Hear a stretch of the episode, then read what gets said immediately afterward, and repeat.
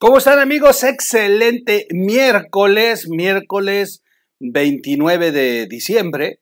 Ayer fue el Día de los Santos Inocentes, ya el último miércoles del año, se aproxima el fin de este 2021. Vamos al 2022. Dice la OMS que para el 2022 se termina la pandemia. Y dice Gatel que, que pues no hay que darle tanta importancia a Omicron. O sea, no, no, no, no, no, o sea.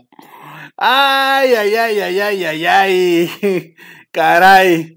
Bueno, estamos haciendo algunos recuentos. No hay muchas notas porque obviamente lo que único que está ocurriendo en las mañaneras son puras mentiras. El presidente está haciendo su resumen anual y, o sea, ya hizo informe de gobierno y las mañaneras parecen otra vez otro informe.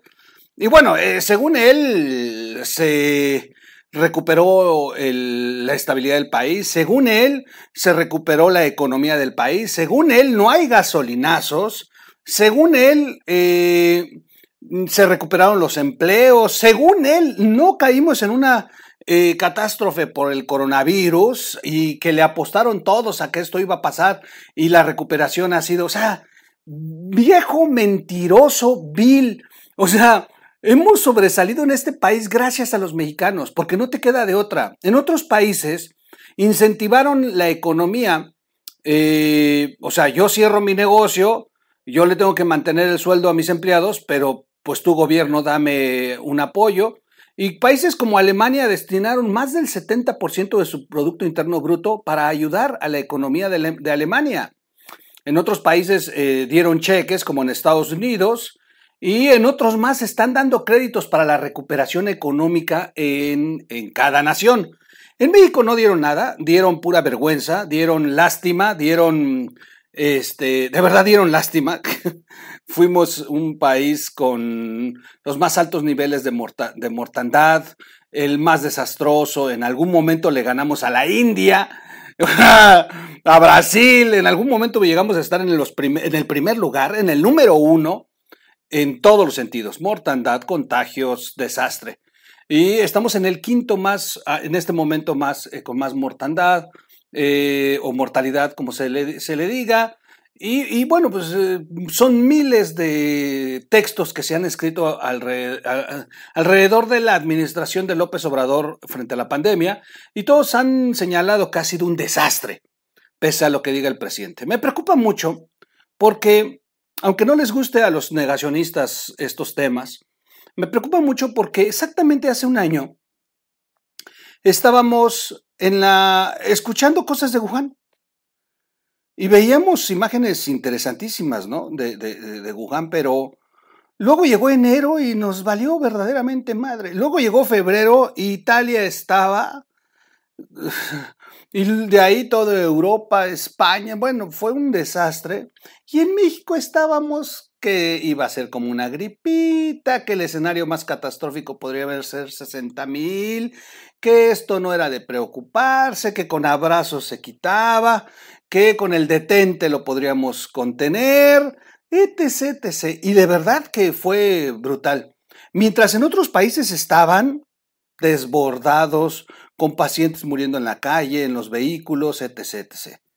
Finalmente nos alcanzó la realidad de Europa. Finalmente llegó un momento en que, ¡pum!, primer contagio, primer víctima, primer fallecido en México y de ahí se soltó una cifra que nadie ha dado los números exactos, salvo lo que se analiza entre lo que el INEGI analizó de mortalidad en excedente a lo que siempre comúnmente muere cada año en México, más los registros del, eh, del registro civil, valga la redundancia, eh, y finalmente un, un, comentario que creo que ha sido lo único cierto que ha dicho Gatel en toda su administración, cuando aceptó que las cifras tenían que multiplicarse hasta por tres. Eh, el doctor Narro, exsecretario de Salud, ex rector de la UNAM, eh, hizo un cálculo matemático muy interesante y se acercaban a las cifras que decía Gatel. Y de ahí muchos expertos han asegurado que sí es cierto, eh, tienes que triplicar la cifra oficial y esto nos podría dar eh, pues hasta un millón y medio de víctimas en México. Me preocupa porque hoy en, en el mundo está como nunca, los contagios por Omicron es de un millón de contagios por día, por día. Y se repite la historia. En México andamos en la feria, andamos en celebraciones, andamos valiéndonos madre otra vez el, coronavirus, mientras en otros países ya tienen desbordado el sistema de salud, ya no tienen ocupación en hospitales como estados de Michigan en Estados Unidos ya está completamente desbordado, completamente desbordado. Eh, hay algunas eh, cuestiones que están llamando la atención, que es el, internamiento de muchos menores de edad a quienes está atacando el Omicron. Y pese a que Gatel se niegue como operador a vacunar a menores de 15 años. Este, de verdad que es, es, es terrible porque en México estamos repitiendo la historia. Tanto a los ciudadanos como al gobierno nos está valiendo madre y de verdad esperemos que sea como dice Gatel, algo de no preocuparnos y no quisiera yo ver a México como estuvo hace un año, cuando llegamos a febrero y no había ni tanque de oxígeno. Esa es la realidad. Bueno, después de hablar de esto, vamos a estamos haciendo un pequeño resumen, así como Obrador hace su resumen, su resumen todas las mañanas.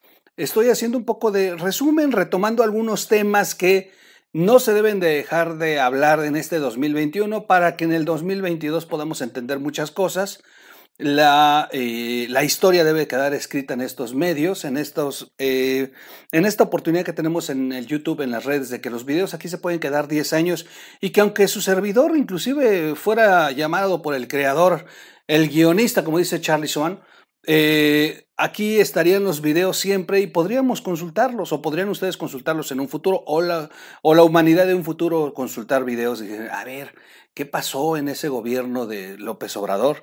Vamos a ver al troll que era un poco cagado ese cabrón para dar las noticias. Eh, hay una columna muy buena de, Salvador García Soto. Salvador García Soto también tomó eh, mucho... Bueno, fue muy polémico en, estos, en este 2021 gracias a López Obrador y a algunos otros políticos quienes eh, no estuvieron de acuerdo con lo que él publicó en sus columnas. Inclusive algunos lo, lo, intentaron eh, amenazar de demandarlo y, y, otras cuestiones.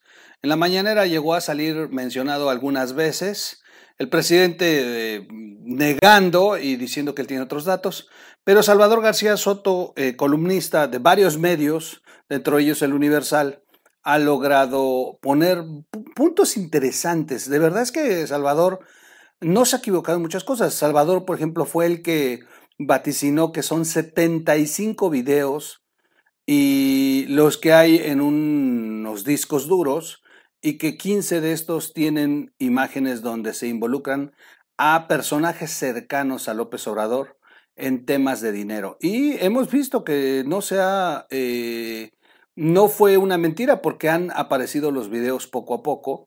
Y bueno, pues eh, todavía esperemos ver en estos tres años los 12 videos restantes.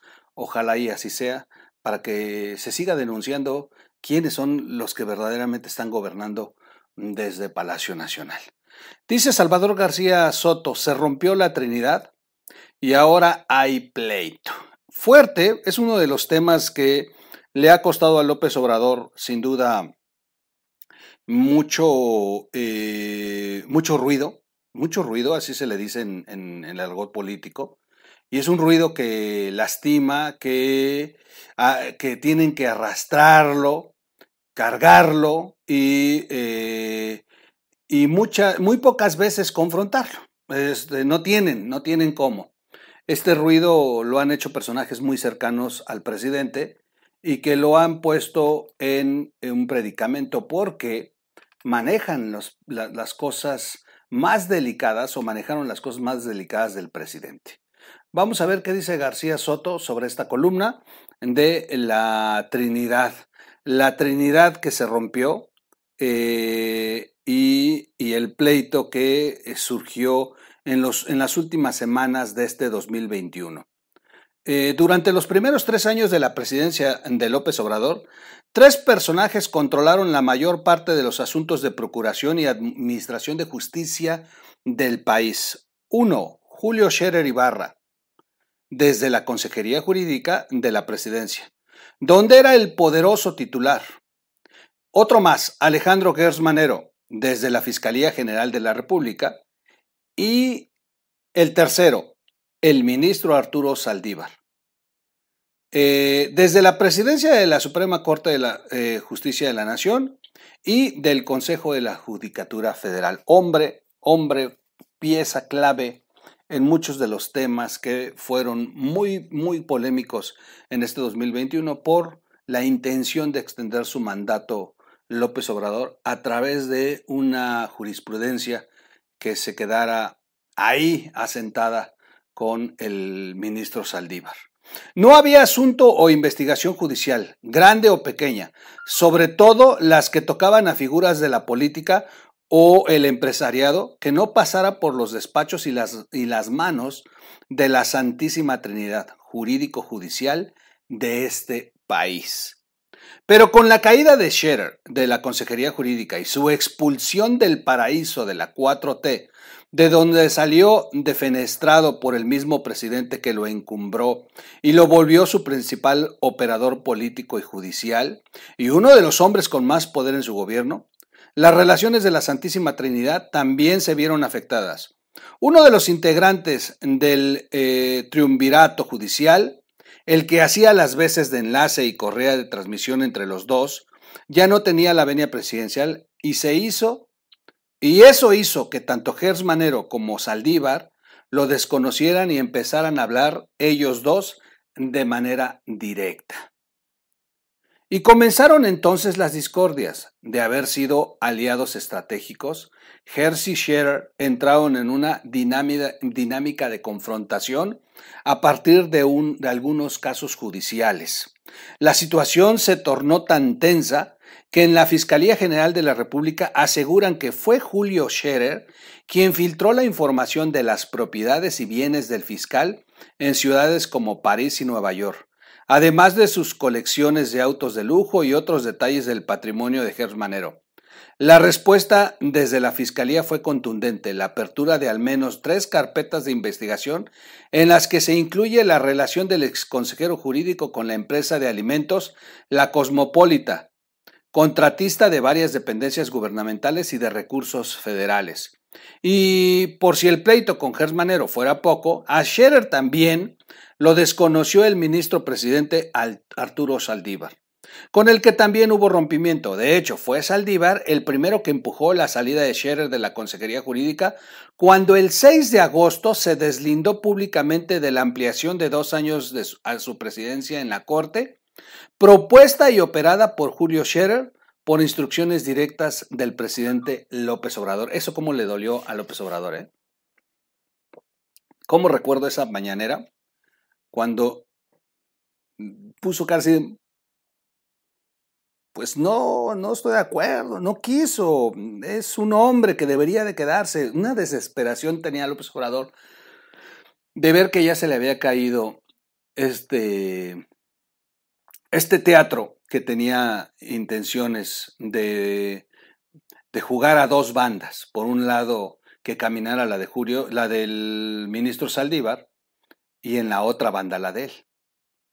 Es de verdad que, que sí, le, sí le dolió a López Obrador, se le notó, se le notó y se la cobraron a Julio Scherer.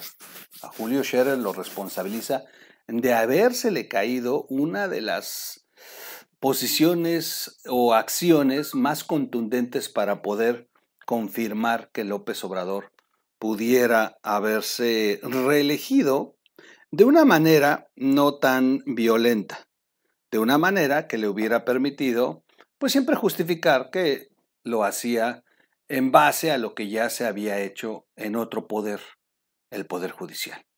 De hecho, un día antes de que hiciera ese deslinde público y contundente el llamado regalazo, en una conferencia de prensa desde la Suprema Corte, el ministro Saldívar estuvo en Palacio Nacional para reunirse con López Obrador, en un encuentro en el que ya no fue invitado Julio Scherer por petición directa del presidente de la Corte. Tres semanas después de aquel encuentro donde Saldívar le pidió a López Obrador que ya no quería tener la interlocución con Scherer, se produjo la salida del consejero jurídico. Y así que son tiempos de peleas y rupturas al interior de la 4T. Yo creo que esta es la, pelea más fuerte, ¿eh? Sin duda, de hecho es una pelea más fuerte que la que incluso traen Monreal, eh, Claudia y todos los aspirantes. Esta pelea de verdad ha sido catastrófica y, eh, y han iniciado procedimientos interesantes en la fiscalía en los que Julio puede terminar muy embarrado, o el caso de la unidad de inteligencia financiera que, eh, pues que abarca la investigación de, varios, de varias propiedades y de empresas en las que está embarrado Julio Scher. En fin.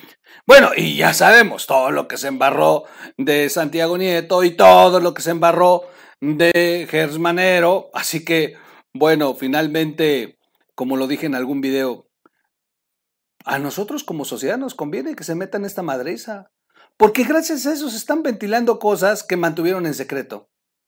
Gracias a este pleito interno, ya López Obrador ya no tiene el argumento de que ellos son el ejemplo ah, de la, del cambio, de frenar la corrupción que se hacía en el pasado, no, porque ahora son ellos con las mismas prácticas del pasado, pero además más descarados. Y finalmente los otros no andaban presumiendo que iban a resolver la, la corrupción. Los otros llegaron a robar y no andaban ahí este, ostentando moralidad como lo hace la 4T, que ese es el detalle. Por un lado ostentan moralidad y por el otro lado son unos rufianes. O sea, está peor, peor.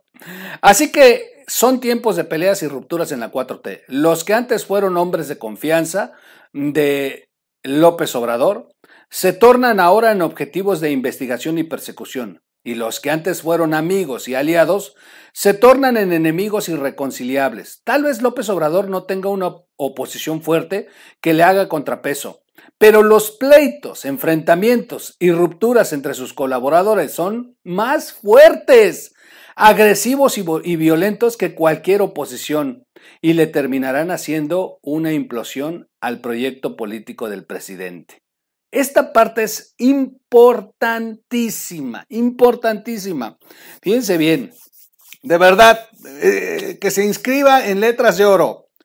Tal vez López Obrador no tenga una oposición fuerte que le haga contrapeso, pero los pleitos, enfrentamientos y rupturas entre sus colaboradores son más fuertes, agresivos y violentos que cualquier oposición y le terminarán haciendo una implosión al proyecto político del presidente.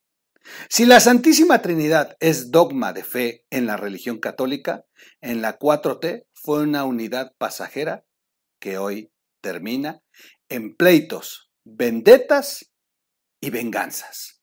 De Salvador García Soto. Excelente. Otro, otro de los grandes columnistas que este año nos dieron mucha información, muchos datos, muchas cosas para analizar y que nos despejó dudas.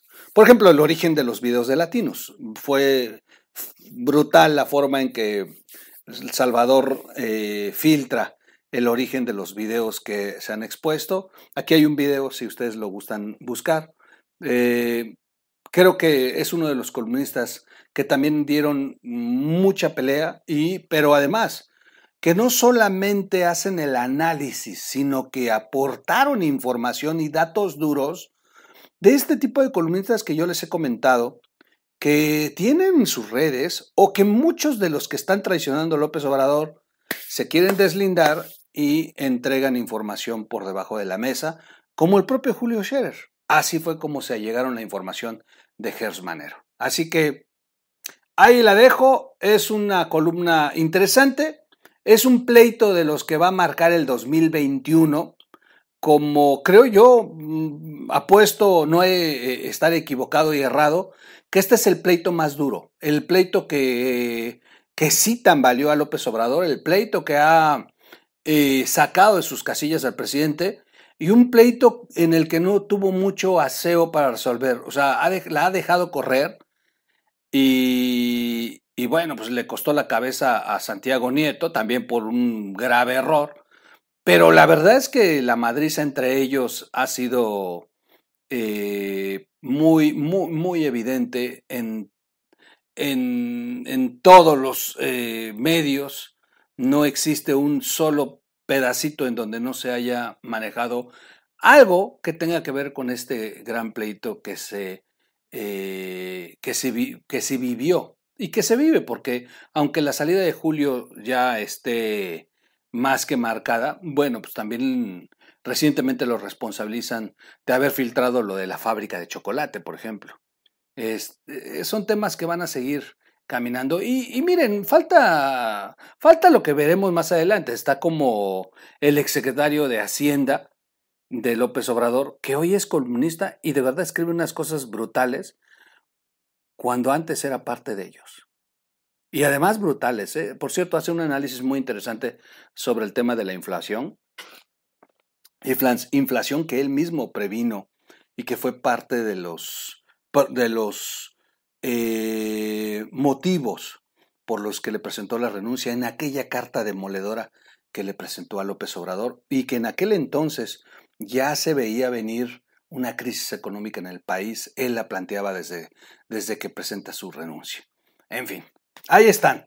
La destrucción, se los dije yo en algún video hace tiempo, la destrucción de Morena va a ser desde adentro. Esa es la realidad. Al tiempo, al tiempo, ya lo veremos. Cuídense mucho, soy su amigo Miguel Quintana, vamos a seguir platicando. Eh, búsquenos como radio en las plataformas para podcast. Me han estado preguntando, oye, ¿cómo te buscamos en Spotify? Búsquenos como O Radio, así nada más. Y bueno, ya en el buscador también le pueden poner el troll, eh, Miguel Quintana, el troll, podcast, este, pero estamos como O Radio, somos los únicos que estamos como O Radio, Miguel Quintana, el troll. Búsquenos ahí, ahí está el logo, miren, el logo que está aquí en mi computadora, aquí, ese es el logotipo de los podcasts. Ahí ustedes nos pueden buscar. Y bueno, suscríbanse al canal, denle clic a la campanita, es muy importante. Denle, compartan el video y eh, denle like si así ustedes lo consideran. Yo por lo pronto aquí lo dejo. Nos vemos, vamos a seguir platicando. Hemos estado haciendo un poquito largo los videos porque, pues no, miren, no hay muchos canales. Casi todos mis compañeros se fueron de vacaciones.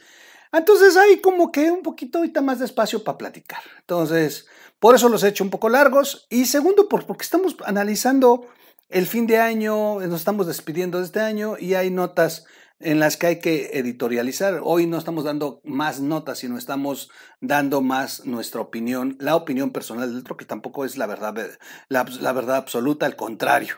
Podré estar cien veces equivocado, mil veces equivocado, equivocado, un millón de veces equivocado, lo voy a reconocer, pero lo importante es que construyamos entre todos aquí el debate interesante. Jamás, jamás me he agüitado porque me pongan una regañada de pronto en los comentarios y me digan que no están de acuerdo y den su propia opinión. Al contrario, eso es lo que quiero generar. Yo prefiero una sociedad que genere su propio criterio y no que repitan lo que nosotros hacemos en cada canal. Ese es el ejercicio. Cuídense mucho. Los veo en un siguiente corte. ¡Vámonos!